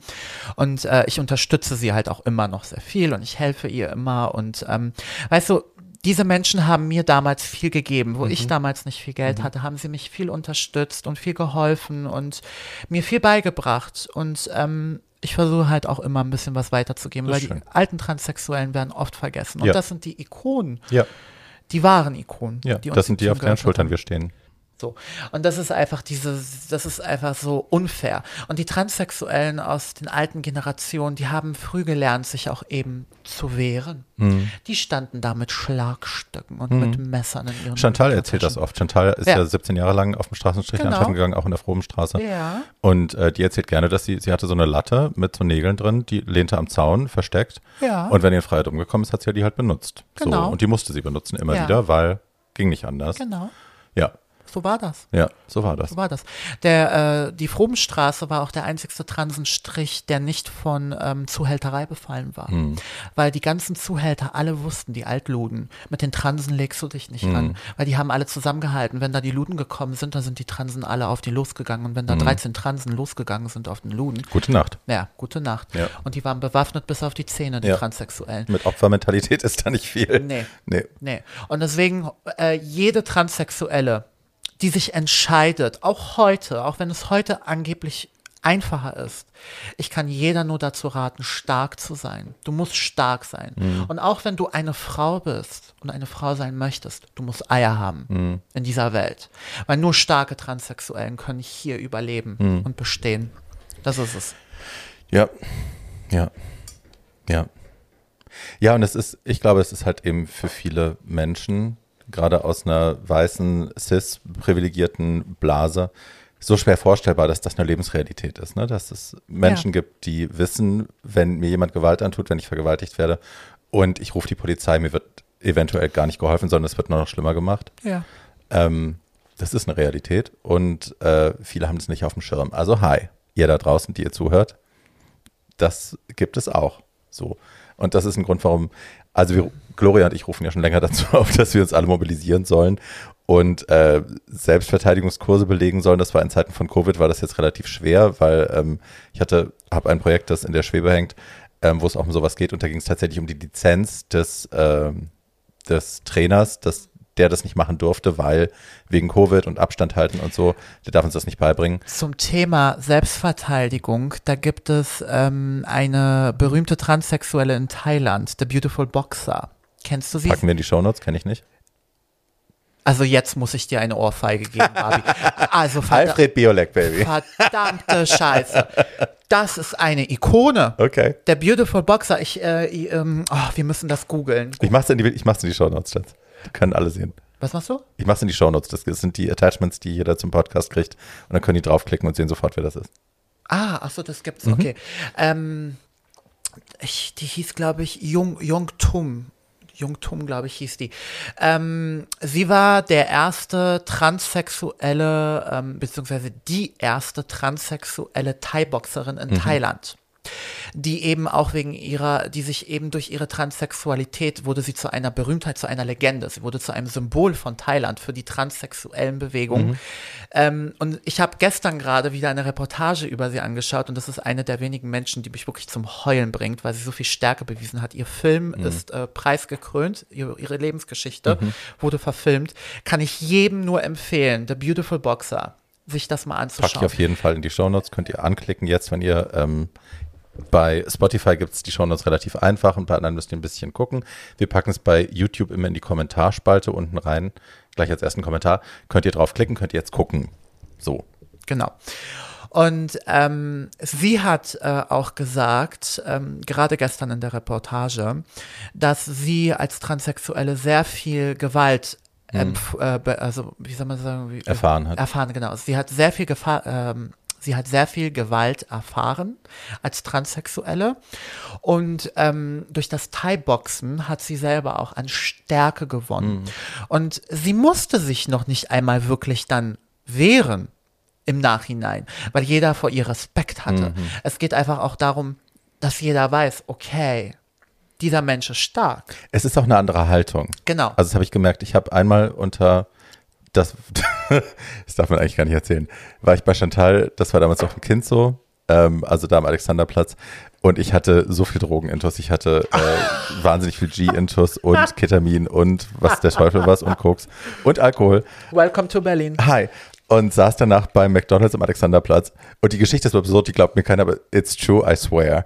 Ähm, saß bei McDonalds am Alexanderplatz oben da am Ausgang in diesem kleinen McDonalds und habe äh, auf irgendwas gewartet. Also ich hatte was bestellt, weil ich essen wollte, bevor ich nach Hause gehe. Ähm, und habe auf meine Bestellung gewartet und dann kamen drei Jungs rein und haben halt angefangen, den Laden aufzumischen, richtig. Also haben angefangen, Leute anzupöbeln, ähm, auch das Personal anzupöbeln. Und neben mir saß ein schwules Pärchen, die auch, glaube ich, von der Party kamen und die hatten wahnsinnig Angst. Die sind dann auch über den Tresen gesprungen und haben hinter den Tresen rumgemacht und so. Ich sag, ja, ja, es war so richtig crazy. Und Aber bist du sicher, dass das nicht eine I know, no, no, no, I know it's, I know it's real, I know it's real. Okay. Und ähm, ich saß da halt und ich war halt so leer, weil ich so viel Drogen genommen hatte, dass ich keine Angst hatte zum ersten Mal in meinem Leben. Abgesehen von dieser Testosteron-Situation, die ich gerade beschrieben habe. Und ähm, die sind dann halt da irgendwie rum und haben alle Leute auch so angeprollt und so, ja, und so was, ne? Und kamen dann zu mir und haben mich auch so angepöbelt. Und ich habe halt nicht aus Angst reagiert, sondern ich habe mir was völlig egal, was die jetzt mit mir machen. Mir war es wirklich völlig egal. Und habe dann auch gesagt, nee, wisst ihr was? Ihr müsst euch entschuldigen. Und zwar hier bei allen im Laden. Und die waren dann so, was? Was? Und ich so, ja, guck mal, was ihr mit den Leuten macht. Die Leute haben alle Angst. Ja, wir machen doch nur Spaß. Dann sage ich, ihr macht überhaupt keinen Spaß. Die Leute hier sind terrified. Das schwule Pärchen neben mir, die machen sich gleich in die Hose. Die Leute hinterm Tresen haben wahnsinnige Angst vor euch. Ähm, ihr schuldet jedem in diesem Laden eine Entschuldigung. Und plötzlich shiftete das von dieser, von dieser Aggressorenenergie in sowas äh, fast Erzieherisches. Also die fühlten sich jetzt so, als wäre ich die Fräulein Rottenmeier, die fühlten sich so ein bisschen auf den Topf gesetzt und waren so, was? Wir entschuldigen, was? Und ja, ja, okay, okay, wir entschuldigen uns jetzt, wir entschuldigen uns jetzt. Und sind dann rumgegangen, kamen waren mit dem schwulen Pärchen neben mir zuerst, weil die waren näher am Ausgang. Und die haben die Entschuldigung angenommen und kamen so zu mir und ich habe gesagt, nee, nehme ich nicht an. Wie jetzt? Du hast doch gesagt, wir sollen uns entschuldigen, jetzt nimmst du die Entschuldigung nicht an. Da sage ich, nee, nehme ich nicht an, weil was, was bringt euch das? Also warum sollte ich euch entschuldigen? Ihr habt euch benommen wie die Axt im Walde. Es ist unmöglich, dass ihr so vielen Menschen so viel Angst macht. Einfach nur zum Spaß, weil ihr denkt, ihr könnt das. Ähm, ihr kriegt von mir keine Entschuldigung, kriegt keine Absolution. Und dann ging der weg und das schwule Pärchen neben mir, nimm das jetzt an, nimm das jetzt an, du machst das alles nur noch schlimmer. Und ich so, nee. Und es klingt jetzt wie eine Heldenstory, ist es nicht, aber ich habe in dem Moment gelernt, wenn ich nicht als Opfer mich fühle, wenn ich das Gefühl habe, entweder ich kann die eintüten, weil ich auf Testosteron bin, oder mir ist es gerade so egal, was mit mir passiert. Das habe ich dem einen auch gesagt. Ich habe gesagt, du, ich habe schon so viel auf die Fresse bekommen. Meinst du, ihr drei Wichser macht mir jetzt Angst? Nee. You don't. Nee. So, ich weiß, was, ich weiß, was passieren kann und Ja. ich weiß, wie schlimm es werden kann und da habe ich keine Angst mehr vor. Richtig so. Ähm, und dann war das gegessen. Und dann sind die wirklich kleinlaut aus dem Laden raus, haben sich noch bei allen entschuldigt, bei mir nochmal entschuldigt. Ich habe es nicht angenommen. Und sind gegangen. Und es war keine Heldenstory, weil die Leute, die, das schwule Pärchen war mad at me, weil die auch meinten so, hä, wie, du hast das ja fast eskaliert und so, was wäre jetzt passiert, wenn die ausgerastet wären. Sorry. Ähm, in dem Fall, ich bin am nächsten Morgen aufgewacht, ich konnte nicht glauben, was ich gemacht habe und ich habe Panik gehabt und hab gesagt, Alte, die hätten dich abstechen können. Die Ja. hätten, was weiß ich, was mit dir machen können. Die Lektion aus der Geschichte ist, die Moral von der Geschichte ist, wenn du nicht als Opfer auftrittst, eskaliert ganz viel gar nicht erst so weit. genau. Ganz viel passiert gar nicht erst, weil du was anderes ausstrahlst. Und man kann es natürlich Leuten nicht beibringen, sich nicht als Opfer zu fühlen. Ich habe es immer noch nicht begriffen. Wenn, also ich kann es nicht abstellen. Wenn mir drei so eine Jungs entgegenkommen auf der Straße und einer von denen fängt an, mich voll zu labern, ich erstarre sofort, ich erfriere sofort in mir, ich bin nur Opfer, ich bin nur passiv und nur Victim. Ähm, aber ich habe gelernt, wenn ich das nicht habe, ist die Reaktion eine andere. Das heißt, wenn Leute Thai-Boxing können, wenn Leute Selbstverteidigung gelernt haben, wenn die vielleicht eine Richtig. Waffe in der Tasche haben, who knows? Ich will jetzt niemanden dazu aufrufen, aber so Elektroschocke gibt's über Amazon. Hi. Ähm, Oder Pfefferspray. ist das eine andere Situation? Ja. Wenn du nicht als, also ich, ich sehe das ja auch bei Melly zum Beispiel. Melly ist meine beste Transenschwester. Ähm, und Melly kommt halt, ne, die kommt aus Teltow, die ist als Kind ständig im Schulbus schon attackiert worden und so von den Nazis. Ähm, und Melly wehrt sich. Melly schlägt drauf, Melly haut zurück. Und ganz viel, die ist ja auch sehr visible im Alltag, ne? Die ist sehr offen, sichtbar schwul, die ist eine Tunte, egal wo sie hingeht, die versteckt es auch nicht. Ähm, und die wird, die kriegt viel Aggression ab, weil sie so aussieht, wie sie aussieht, aber sobald die zurückbellt, und die bellt immer zurück, werden die klein. Und ich weiß, wenn ich so rumlaufen würde, ich würde nicht zurückbellen können und die würden auf mich draufspringen. Ja. And that's the difference. Ja. Also wenn du ein anderes, eine andere Reaktion hast zu der Gewalt, wenn du eine sichere Reaktion hast und keine ängstliche, ist es, glaube ich, oft deeskalierend. Absurd. Meine Freundinnen, die haben mich gerne, also die älteren Transsexuellen, ich habe mich immer mit älteren Transsexuellen umgeben, weil von denen konntest du viel lernen. Die haben mich immer in die schlimmsten hetero-macho-Schuppen geschleppt, die du dir vorstellen Ich habe dich gesehen im Marouche. Ja, Ich, genau, Girl. genau. Äh, und das ist noch nicht mal der Gipfel des, des nee, Eisbergs. nee, ja. ich meine, ich, war, ja. ich war in Läden wie Havanna. Also das war hier, ich habe mit den äh, Verbrechers, Großfamilien, Mafian äh, Tisch an Tisch haben wir gefeiert. Ja, und sie hat mir, das ist eine ähm, rumänische Transsexuelle, Und sie hat mir eine Lektion beigebracht und das weiß ich. Ich war damals 16 Jahre alt. Sie hat mir eins gesagt. Zeig niemals Angst. Niemals. Sei stolz, sei selbstbewusst und du bist da. Und die müssen es fressen. Und die müssen damit leben. Und die werden dich alle lieben dafür. Und das habe ich früh gelernt. Und ähm, deswegen kann ich mich auch in bestimmte Lokalitäten bewegen oder betreten, ohne irgendeine Angst zu haben, weil ich ganz genau weiß, die lieben mich alle. Weißt du, die haben Respekt vor dir. Es kommt immer darauf an, wie du auftrittst, wie du dich bewegst. Aber natürlich für eine Ich Transsexuelle, habe das auch gelernt, Laufgeschwindigkeit ist so ein Ding. Zu schnell gehen suggeriert, dass du Angst hast, dass du versuchst wegzukommen. Langsam, also langsamer, ich sage Körpersprache. Genau, aber eine Sicherheit in deinem Gang haben und nicht Ja. schnell tut, tut, tut, tut, tut, von Tür zu Tür zu rennen. Ich müsste einen Kurs für Transsexuelle geben. Ich bin voll dafür. einen Selbstbewusstseinskurs. Ich bin voll dafür. wie ein Empowerment Yes. für transsexuelle Frauen. Und ich glaube, dass auch viele Männer das sehr zu schätzen wissen. Du weißt, dass viele Männer das sehr zu schätzen wissen. ja. Naja, also, Schatzi, meine Tanzkarte als schwuler Mann, wenn ich mich bei Geromeo einlogge, ist leer. Wenn ich mich als Drag Queen bei poppen.de oder was weiß ich wo einlogge, bei Badu, äh, die flippen alle aus. Natürlich. So. Weil du bist die Überfrau. They love. Die lieben es. Ja. Die finden es fabelhaft, die finden es toll. Ja. Weil ähm, ich möchte hier ähm, keiner Frau zu nahe treten. Ich liebe Frauen, ich bewundere Frauen. Und das wissen auch alle Frauen, die mir begegnen. Ja? Ich überschütte jede Frau mit Komplimenten. Das ist einfach bei mir im Prinzip. Frauen muss man toll finden. Ja. Ja, und ähm, aber ich begegne oft auch Frauen, die sehr neidisch sind, sehr eifersüchtig, sehr missgünstig. Also der Klassiker ist, wenn ich irgendwo in einer Bar sitze, dass dann eine da irgendwie von Tisch zu Tisch läuft und sagt, aha, das ist eine Transe. Ja? Oder du redest mit einem Kerl und dann sagt sie zu ihm, geht sie, hm, ja, du weißt schon, das ist ein Kerl, ne? Ja, also das sind dann diese Prinzipien, weil ich wahrscheinlich auch, ich habe das oft mitgekriegt, viele Frauen fühlen sich von Transsexuellen äh, oder auch von Drag Queens und Voll. äh, ja, angegriffen. Voll. Aber dabei müssen diese Frauen verstehen, dass wir die Weiblichkeit feiern. Wir zelebrieren sie in vollen Zügen. Ja, ich glaube, das ist ein grundsätzliches Missverständnis in der Gesellschaft, was ja immer passiert, dass man, also ich glaube, die, das Patriarchat, Entschuldigung, wenn es wieder so ist, aber hey, ihr wisst, welchen Podcast ihr hört, todesfeministisch, ähm, das Patriarchat hat uns beigebracht, zwei schwache Gruppen gegeneinander auszuspielen, anstatt sich gegen den eigentlichen Feind zu wenden. Ne? Genau. Es ist genauso wie wenn du, wenn die AfD bei den Ärmsten in Deutschland Stimmung macht gegen die Flüchtlinge und dann die Ärmsten in Deutschland gegen die Flüchtlinge plötzlich aktiv werden, weil die sagen, ja, guck mal, die haben Handys und die haben dies und die haben das und für uns ist kein Geld da. Das Problem sind nicht die Flüchtlinge, das Problem ist die Gesellschaft, die das Geld so verteilt, dass nur für die eine Gruppe was übrig bleibt und nicht für die anderen. Dass nur Genau. die Alten was kriegen und nicht die anderen. Richtig. Äh, also nicht die Alten was kriegen, sondern die Flü- so. Ne? Es ist ja nicht so, als würden die Alten mehr bekommen, wenn es die Flüchtlinge nicht gäbe. Und genauso ist es da auch. Ja. Dass Frauen gegen Transfrauen wettern oder gegen Drag Queens wettern und sagen, ihr nehmt uns irgendwas weg oder ihr pervertiert das Bild von Weiblichkeit.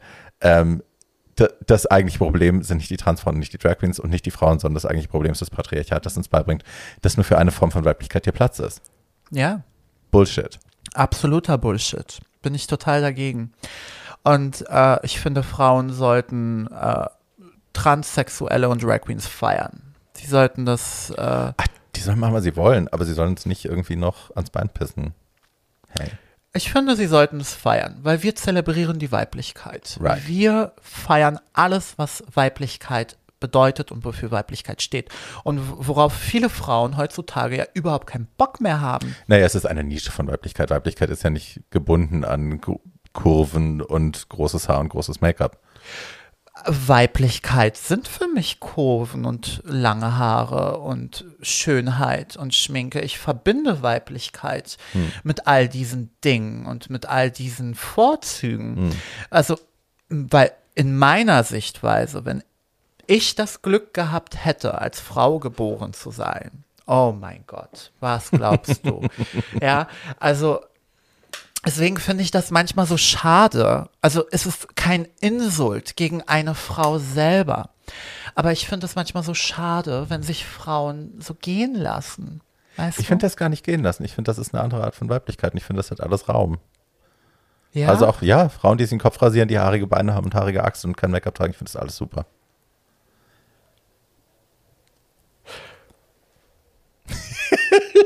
Okay, ähm, I mean, Das steht dir ja völlig frei. Ich, ich, ich verurteile niemanden dafür, wenn er sich nicht gerne die Beine rasiert. Ich habe mir auch die Beine seit einer Woche nicht rasiert. Mein Gott, what the fuck. Aber ähm, ich, ich finde nur, wenn mich eben dann so eine Frau, die sich dann eben die Beine nicht rasiert, die Achseln nicht rasiert und, und keine Schminke trägt und Jutebeutel und, und Tonschuhe, mich dann aber verurteilt, weil ich äh, eben Silikonbrüste habe, Tonnen von Schminke und Glitzer und Lametta und das Ganze drumherum, ähm, dann finde ich das unfair.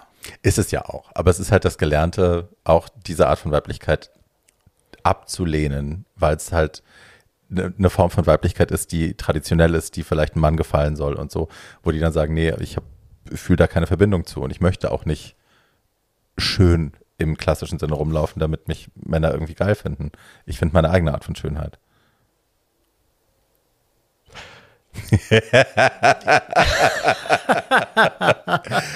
Also, ähm, was soll ich dazu sagen? Also, ähm, Musst du gar nichts zu sagen. äh, Ist alles okay. Es ist ein, es ist ein sehr, na, ich finde es sehr interessant, weil es ist ein sehr brisantes Thema, wenn man danach geht. Was definiert Weiblichkeit? Und ich äh, glaube, ich habe ein völlig verzerrtes Bild von Weiblichkeit, weil wenn ich Weiblichkeit eben nach dem definiere, wie ich mich selber geformt habe, das, das ist ja, das ist ja, das ist ja eine Karikatur der Karikatur. weißt du? Also, nee, ich finde, du hast vollkommen recht eigentlich. Ich habe das wahrscheinlich, ich bin, ich bin wahrscheinlich manchmal auch sehr konservativ und sehr stur.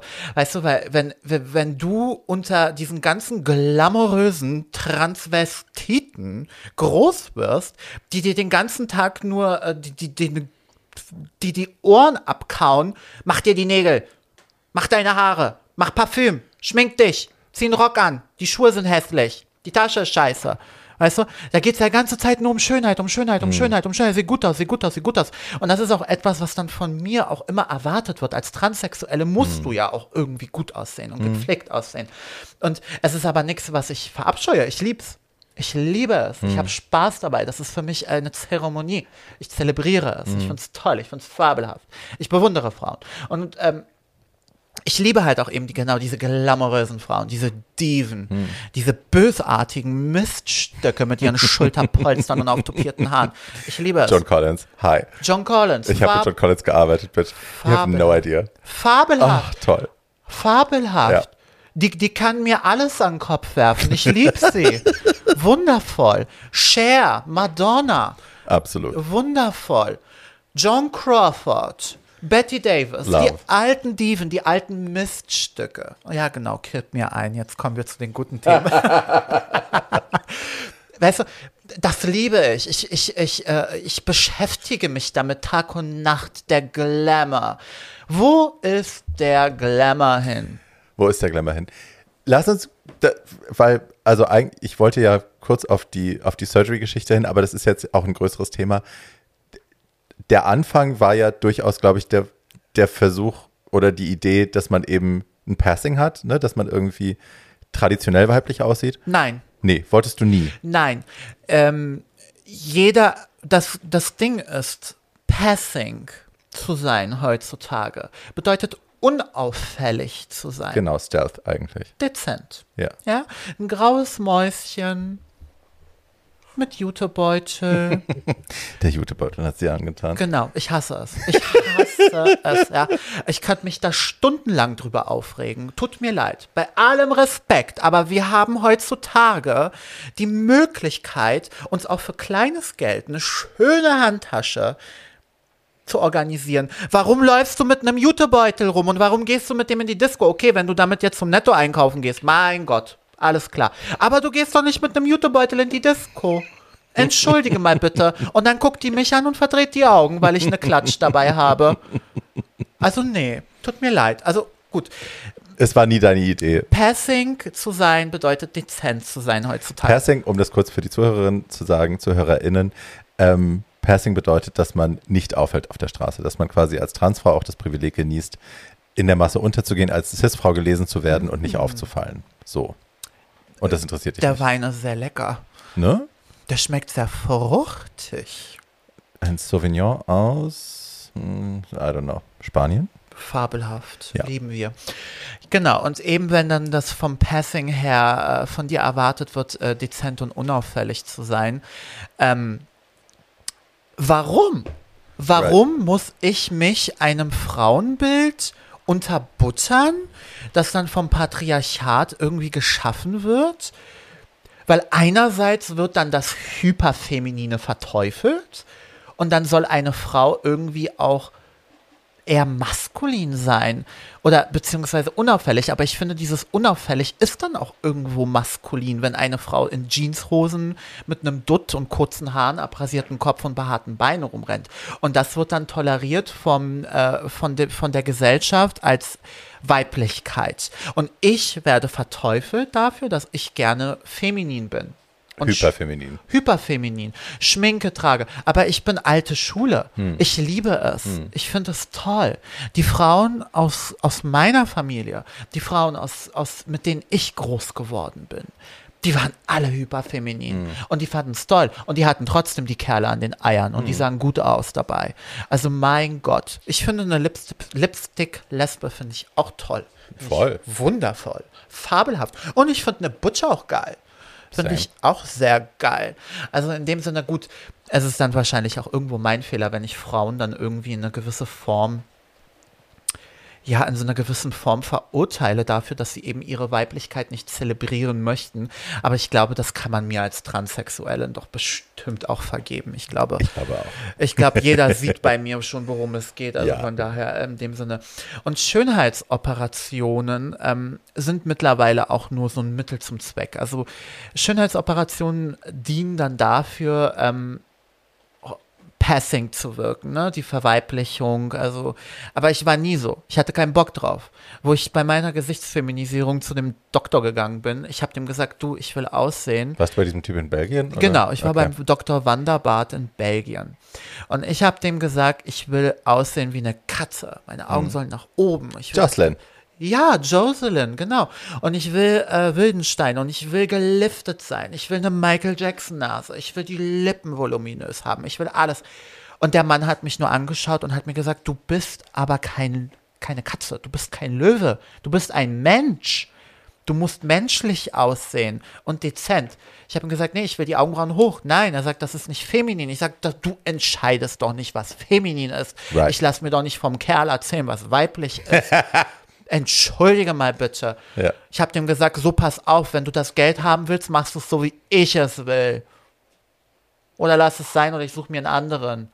Natürlich hat er die Kohle genommen und hat gemacht, was ich wollte, ja, aber letztendlich geht es dann darum, gut, er hat es vielleicht gut gemeint, weil er arbeitet mit vielen Transsexuellen zusammen, aber letztendlich sehe ich, so, ich sehe sofort, wenn eine bei ihm war. Die sehen doch alle gleich aus. Und äh, er, er verbastelt die Frauen halt alle in so eine Richtung, damit sie halt nicht sonderlich hübsch aussehen, aber feminin. Und das ist nicht mein Ziel. Ich möchte es halt extremer haben. Und es ist halt so ein bisschen wie shoppen gehen, weißt du, wenn ich Schönheitsoperationen mache. Es ist nicht so, dass ich sage, okay, ich will das Gesicht von, keine Ahnung, ich will das Gesicht von Linda. Von Linda Evangelista oder von Kylie Jenner oder von Kardashian. Nein, ich sag, ich will die Augen von Linda, ich will die Nase von Claudia, ich will die Lippen von Angelina. Ich will immer von jedem das Schönste haben. Und das ist, was Ivana ist. Ivana ist von allem das Schönste. Zusammengewürfelt und eine totale Katastrophe. Aber also es ist ein anderes Thema. Aber zumindest habe ich es versucht. Weißt du, das, muss man mir I doch lassen. you. Ich habe es versucht. Ich habe es probiert. Und ähm, ich muss jetzt damit leben und ich mache das Beste draus. Mein Gott. Ja, warum nicht? Wenn du sagst, ich muss damit leben, gibt es irgendwelche Regrets? Oh mein Gott, wenn oh, hör bloß auf. Also, äh, wenn ich könnte, ich würde mir am liebsten meinen kompletten Kopf abschrauben und einen neuen drauf machen lassen, aber das geht leider nicht. Beziehungsweise vielleicht wird es irgendwann mal gehen. Und wenn es geht, bin ich die Erste, die es macht. Aber Weil du bereust, dass ja, du Sachen gemacht hast? ja, ich bereue sehr viele Schönheitsoperationen. Unglaublich viele Schönheitsoperationen bereue ich. Weil ähm, ich war damals sehr jung und sehr naiv, als ich diese Schönheitsoperation gemacht habe. Und vor allem war ich geizig. Und das ist ein großer Fehler, den du machen kannst. Kann ich nur unterschreiben. Ja. Bei Schönheitsoperationen darfst du niemals geizig Ja. sein. Weil du kriegst genau das, wofür du bezahlst. True. So.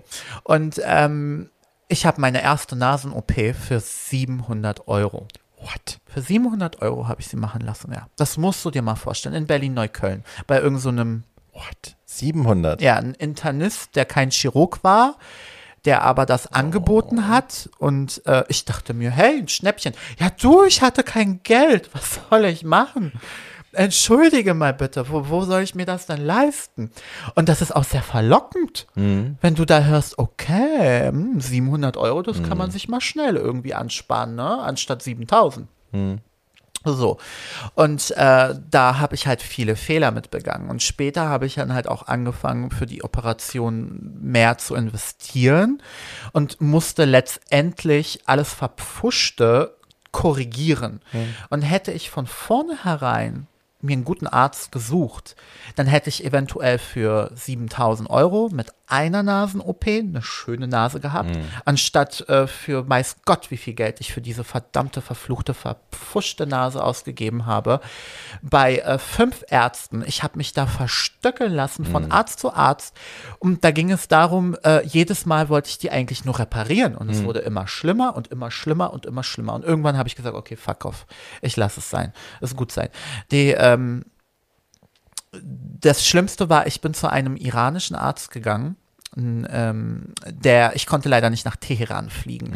Er hat aber in äh, der Ukraine, in Kiew, äh, angeboten, halt europäische Patientinnen zu operieren. Und das war halt so eine Gruppenoperation. Da mussten halt mehrere Frauen sich dazu buchen. Und ich habe da sehr viele Prominente getroffen aus Instagram, du glaubst es nicht.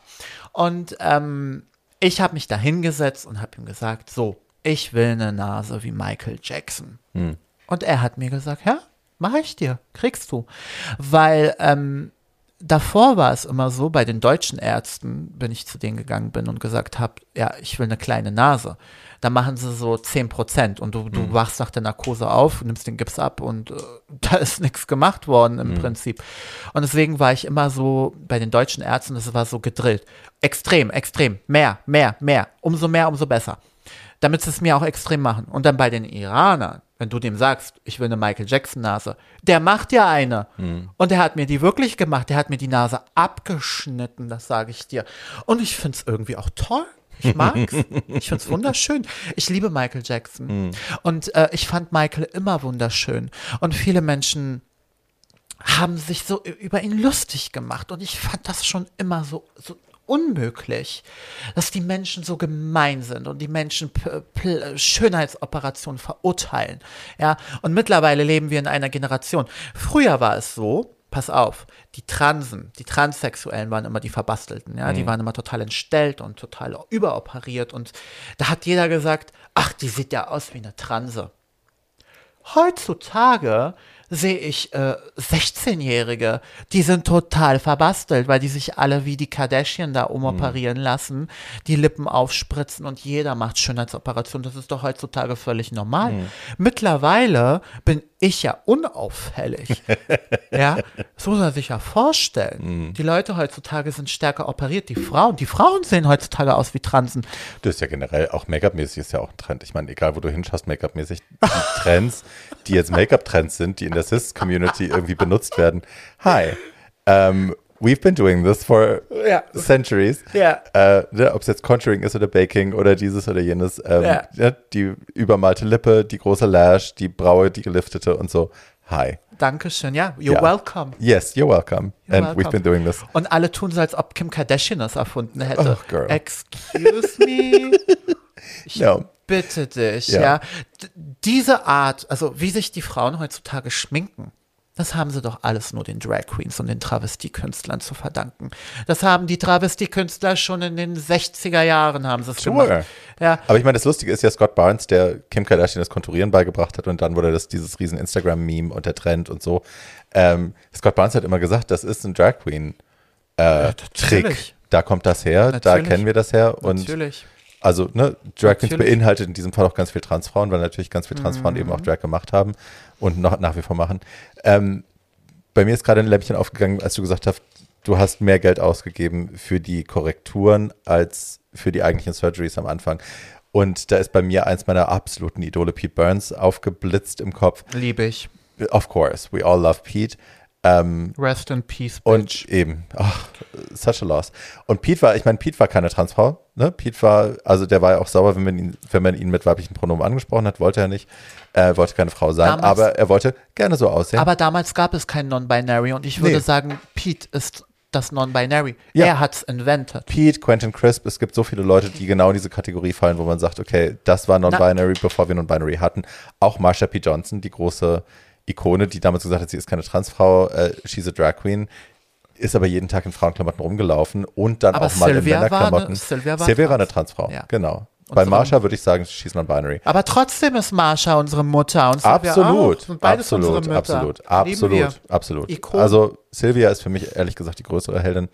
Ne, Für mich It's a auch. personal thing, It's a- aber ja. die hat halt auch die Schwulen angezählt, als die ne, Natürlich. danach sie dann hängen gelassen haben. Diese Rede, ähm, you'll better quiet down, ich pack's in die Show Notes. Ähm, Wunderschön. Sie, ich fange heute noch an zu heulen, wenn ich die Rede schaue, Ja.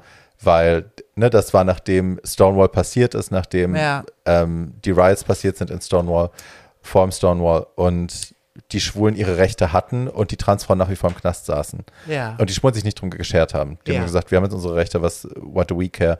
Und es gab eine große Pride Celebration in New York. Und Sylvia ist auf die Bühne gestürmt. Die haben sie zwei Stunden versucht fernzuhalten. Dann hat sie sich immer das Mikro geschnappt, ist auf die Bühne gestürmt und hat die Schwulen angeschrien und hat gesagt, Leute, wir haben für eure Rechte, wir haben eure Rechte erkämpft und meine Schwestern sitzen immer noch im Knast und hier sitzt ihr und feiert. Schön schwul und lustig.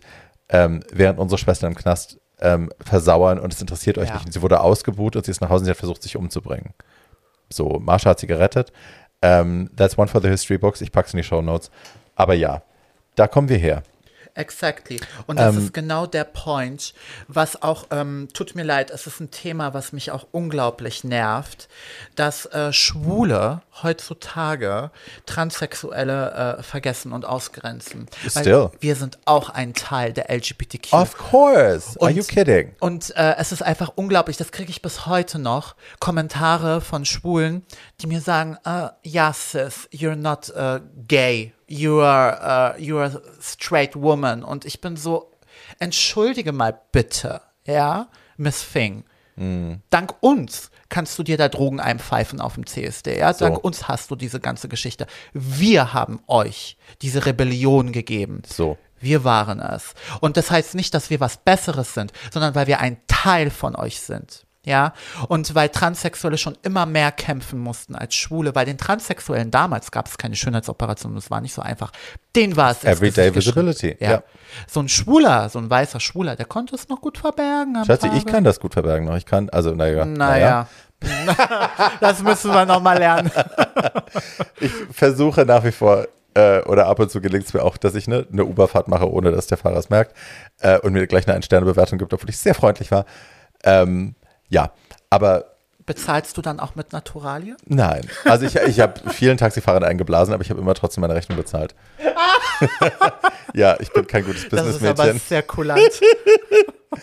Einmal tatsächlich in, äh, in Istanbul hat, das war ein Typ, auf den ich keinen Bock hatte. Und ähm, ich hab, wir waren unterwegs, ich war mit Bob Young in Istanbul und wir hatten da irgendwie einen Freund getroffen, Regisseur Ismail, der, ne, queerer Mann, total hübsch, Ja. äh, hat mich den ganzen Abend umgarnt und beflirtet und ich habe den ganzen Abend gesagt, du, ich habe keinen Bock und ich mache nichts und ich hab, nee. Und hat mich zum Taxi gebracht und hat am Taxistand nochmal gefragt, wirklich und so, kommst du jetzt nicht mit mir nach Hause? Und ich so, nee, ich hab wirklich keinen Bock auf Sex. Ähm, so, steige in mein Taxi ein und der Fahrer ist 800 Jahre alt und fährt mich zu unserem Hotel und sagt dann irgendwann, wie ich denn die Frauen in Istanbul finde. Und ich so, du, ich interessiere mich nicht für Frauen, I'm gay. Ah, I like gay. Und so, ich soll mich immer nach vorne setzen, weil er könne mich so schlecht verstehen. Und ich, dumme, besoffene Kuh, habe immer noch nicht geschaltet. Ähm, hab mich dann, auf der Autobahn ist er rechts rangefahren, ich setze mich nach vorne und schwupps hatte ich seine Hand im Schritt und Berlin. Du, war nicht mein Typ, ich habe ihn trotzdem eingeblasen. Und, Du Hure. Ähm, yes, hi. Und vor der blauen Moschee steige ich aus dem Taxi aus. Auch noch vor der Moschee. Yes, yes, yes. Ein Leben in Sünde. Vor der blauen Moschee steige ich aus dem Taxi aus und er sagt dann irgendwie, ja, du musst doch bezahlen. Und ich so, Schatz, ich habe dir gerade eingeblasen, du bist 800 Jahre alt. Äh, lass es uns doch irgendwie, let's call it even. und dann sagt er, äh, no, no, no, that was for my car. Uh, no, that was for me and the money is for my car. Und dann musste ich tatsächlich Oh nein. nochmal, weiß ich nicht, 15 Euro für das, für das Ach Auto du bezahlen. Scheiße. Und bin dann nach Hause gelaufen, habe mich selbst sehr ausgelacht. Das war wieder so ein Justify My Love Moment. Madonna, Justify My Love, das Ende, wo sie sich in die Hand beißt. It was very that. Aber hey, ähm, ich finde es total cool. Wir haben schon eine Stunde 20 rum. Ich will keine Sekunde rausschneiden, weil ich alles liebe, worüber wir gesprochen haben. Und wir haben noch gar nicht über irgendwie Yes, Surgery und bla bla bla. Wir haben ein bisschen drüber gesprochen. Ähm, aber lass uns kurz noch, weil das, ich meine, meine Ikonen, als ich groß geworden bin, auch als schon bewusst queerer Mensch und mir Ikonen jenseits des Mainstreams gesucht habe, waren Pete Burns, waren Jocelyn Wildenstein, waren Amanda Lepore, ähm, sehr, also Leute mit sehr viel dann auch irgendwann abstrakter oder vielleicht grotesker Surgery. Mich hat das immer eingeschüchtert und einerseits und andererseits wahnsinnig fasziniert. Und ich habe irgendwann, ähm, ich habe neulich bei Too Old to Die Young, meinem anderen Podcast, hab ich, haben wir eine Folge gemacht über Queer Elders, über unsere Altvorderen quasi. Und ich habe über Quentin Crisp gesprochen, über Lee Bowery. Und da ist mir aufgefallen, was die beiden vereint und was ganz viele Menschen vereint, die ich vergöttere bis heute. Und das ist die Entscheidung irgendwann in ihrem Leben, ähm, dass die Anpassung an den Mainstream und die Anpassung an die Norm überhaupt nicht ihr Ziel ist, sondern sie können nur glücklich sein. Quentin Crisp hat es auch in Worte gefasst, er hat gesagt, solange du für irgendjemand anderen auf dieser Welt existierst, für die Vorstellung von irgendjemand anderem dich anpasst, kannst du nicht hundertprozentig glücklich sein. Du kannst nur glücklich sein, wenn der einzige Mensch, der dich bewerten kann und dem du irgendeine Rechenschaft schuldig bist dafür, wie du aussiehst, dafür, wie du dich bewegst, wie du sprichst, wie du dich gibst, du selbst bist. Und da habe ich das erst verstanden. Und das vereint all meine Idole. Und das ist ja was, was du auch lebst. Also du hast ja auch irgendwann, weiß nicht wann, entschlossen, I don't give a shit. Also ich will nicht aussehen wie die normale Cis-Frau auf der Straße. Ich will nicht aussehen wie irgendjemand anderes. Ich sehe aus wie meine eigene Kreation. Und das macht mich glücklich und damit bin ich happy. Ähm, und du hast gerade gesagt, dass es durchaus Surgeries gibt, die du bereust. Aber bereust du diese Entscheidung? Nein, die Entscheidung bereue ich nicht. Im Prinzip ist es so, ich hätte es besser machen können. Ich hätte zu einem Arzt gehen können, der es besser gemacht hätte. Aber ich bin auch ein Mensch, ich lebe ungern in der Vergangenheit. Hm. Na, das, was mal war, war mal und es ist jetzt, wie es ist. Und ich mache das Beste draus. Und ich glaube, das lieben die Leute auch an hm. mir. Weil ich mache auch scheiße Gold. Ja, ich bin nicht die schönste, ich bin nicht die schlankste. Es gibt viel hübschere Transsexuelle als mich. Aber ich bin zufrieden. Who gives a shit about schlank? Ey, nobody gives a shit about that. Aber letztendlich in der Industry it is right. what it is. Ja, ja, Wenn ja, du schlank Industry, und weiß und hübsch bist, hast du es immer einfacher. Ja, ja, ja. ja? Ähm, aber trotzdem, ich bin da, ich bin hier und ich bin immer so friss oder stirb. Weißt du, es ist mir egal und ich liebe es und ich bin mit mir zufrieden. Ich mache immer das Beste draus. Und ähm, ich glaube, das ist auch wichtig, dass man mit sich selber zufrieden ist. Und äh, Schönheitsoperationen waren bei mir nur Mittel zum Zweck. Das war nur dafür da, um mein Innerstes nach außen zu stülpen. Und ähm, ich mach, sorry, ich werde immer nervös, wenn die Katze an meiner Tasche rumkaut. das ist echtes Dior, he shouldn't. Ja. Aber er hat sowas noch nie gesehen, er ist noch ein bisschen beeindruckt. Nee, nee ich denke mal so. Äh, auf jeden Fall, ähm, es ist halt wichtig, mit sich selber im Reinen zu sein. Und ich glaube, das Stärkste an mir ist gar nicht mal mein Aussehen. Ich glaube, das Stärkste an mir ist meine Personality. Mhm. Und ich glaube, das ist das, was die Menschen ähm, an mir mögen, dass ich einfach ehrlich bin und korrekt bin. Und weißt du, ich bin auch keine Lügnerin. Ich, ich, ich sage die Dinge so, wie sie sind. Und ich habe auch einen sehr, sehr schlimmen Humor, was ja auch so eine Sache ist. Heutzutage darf man ja keinen Witz mehr sagen. Da ist ja jeder gleich beleidigt. Und deswegen finde ich das so toll, dass du einfach das Wort Tunte so frei sagst. It's reclaimed. Ja, das darf Wir haben uns das man, wiedergeholt. Das darf man heutzutage ja gar nicht mehr. Wenn ich Tunte sage, da verdreht ja jede Spuchtel ihr Gesicht. Die, die Really? ziehen eine Fresse und die gucken mich alle. Wie bitte? Nee, Tonte und Schwuchtel haben wir reclaimed, das gehört wieder uns, da können, das können wir sagen, was wir wollen. Äh, Entschuldige mal bitte. Äh, Ich wurde, ich werde bis heute noch von meinen Freundinnen, werde ich noch angerufen. Na, du Schwuchtel? Natürlich. Ist normal. So haben wir uns. Das ist völlig normal. Hi, gay. Ja. Nein, ich habe, du siehst es ja beim Wohnzimmer, ich habe ja das Wort Fag in, in Leuchtlettern bei mir an die Wand gemacht. Das ist Lieben auch ein wir. Reclaiming. Because hi. Ja. Bin ich, bin Lieben ich. wir. Lieben wir. Ist ein Teil unserer Kultur. Mein Yes. Gott. Und deswegen bin ich dann auch nicht beleidigt, wenn Desiree Nick Schwuchtel sagt. Mein Gott, die ist doch selber eine Schwuchtel. Ach, es gibt bei dieser gibt es ganz andere Gründe, sich darüber aufzuregen. Aber ja, deswegen bin ich auch nicht beleidigt. Die ist ein anderes Thema. Eine andere Baustelle. Voll. Ich habe auch eine Begegnung mit ihr gehabt. Aber ähm, es, es ist so, sie ist letztendlich doch ein Teil unserer, äh, unserer Gay Culture. She is. She's Ja. part of the community. Und wenn, For sure. und wenn, wenn Desiree Nick die Schwulen als Schwuchteln anspricht oder einen Schwulenwitz reißt, I can take it. Voll. It's okay. I see, okay, mein Gott, ja. It's a different story, wenn da irgendwie, weiß ich nicht, ähm, ein Cis-Mann oder so irgendwie einen schwulen Witz reißt. Da sage ich, okay, no, Ja. honey. Ja, ja, ja, ja. Ja, du bist hier nicht mit uns in, in einem, nee, nee, nee Nee, nee, nee. weißt du? Aber ähm, das ist eben das Ding. Deswegen, ich bin halt very old school. Und ich, ich, ich, ich lieb's. Und ich, ich find's toll. Und auch der Humor heutzutage ist einfach völlig äh, abgedroschen. Man darf ja gar nichts mehr sagen. Jeder ist empfindlich. Und äh, ich muss mir zehnmal überlegen, bevor ich irgendwas sage. Und manchmal mache ich wirklich so politisch unkorrekte Witze, wo dann die ganzen jungen 20-jährigen Spuchteln alle nur völlig entsetzt schauen und mit mir lachen nur die alten Tunden. ja, weil die es noch verstehen. Weil wir mussten lustig sein. Was hatten wir denn? Weißt du, was, was hat man uns denn gelassen, außer unseren Humor? Das war doch das Einzige, was wir noch hatten. Was uns unterschieden hat von den Leuten, was man uns nie wegnehmen konnte, der Humor. Deswegen sind wir auch wahrscheinlich so schrill und bunt, weil wir auch eben einen tollen Sinn für Humor haben. Weißt du, wen ich auch super toll fand immer, das war die Mary. Ne? Es war auch so ähm, eine Ikone unserer Zeit, die mittlerweile auch irgendwie, weiß ich nicht, die Leute wissen doch gar nicht mehr irgendwie, die, die, kennst du noch ihre alte Nummer? Wo sie sich äh, nach ihrem, ähm, nach ihrer Show hat sie sich immer abgeschminkt.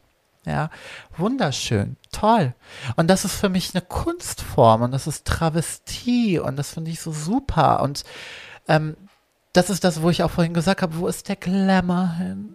Der Glamour. Deswegen liebe ich auch so diese Oldschool Drag Queens, weil da ist noch der Glamour da, die Haare und everything.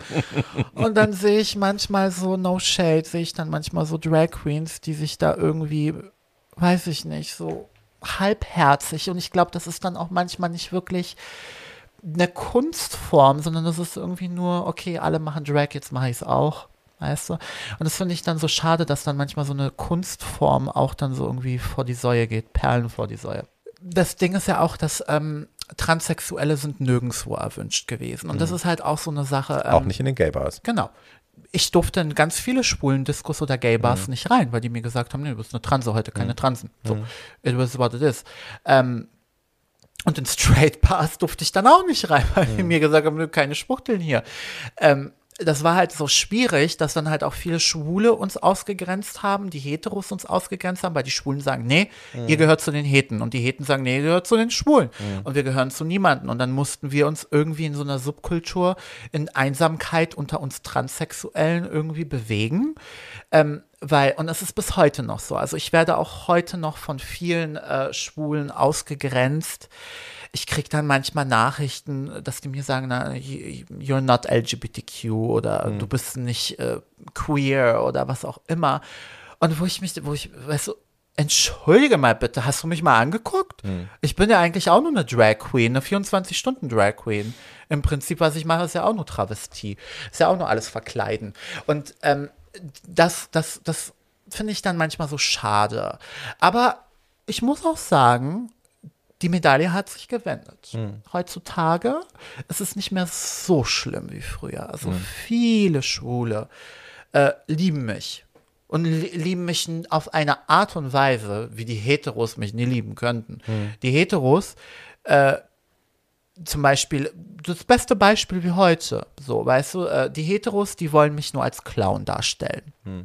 Die wollen einfach nur äh, mich lächerlich porträtieren als den Freak, den Was Tran- war denn heute? Nee, äh, heute ist es halt eben genau das Beispiel, wie mich die Schwulen behandeln. Die Schwulen, they wanna know my story. They wanna know the tea. Verstehst du?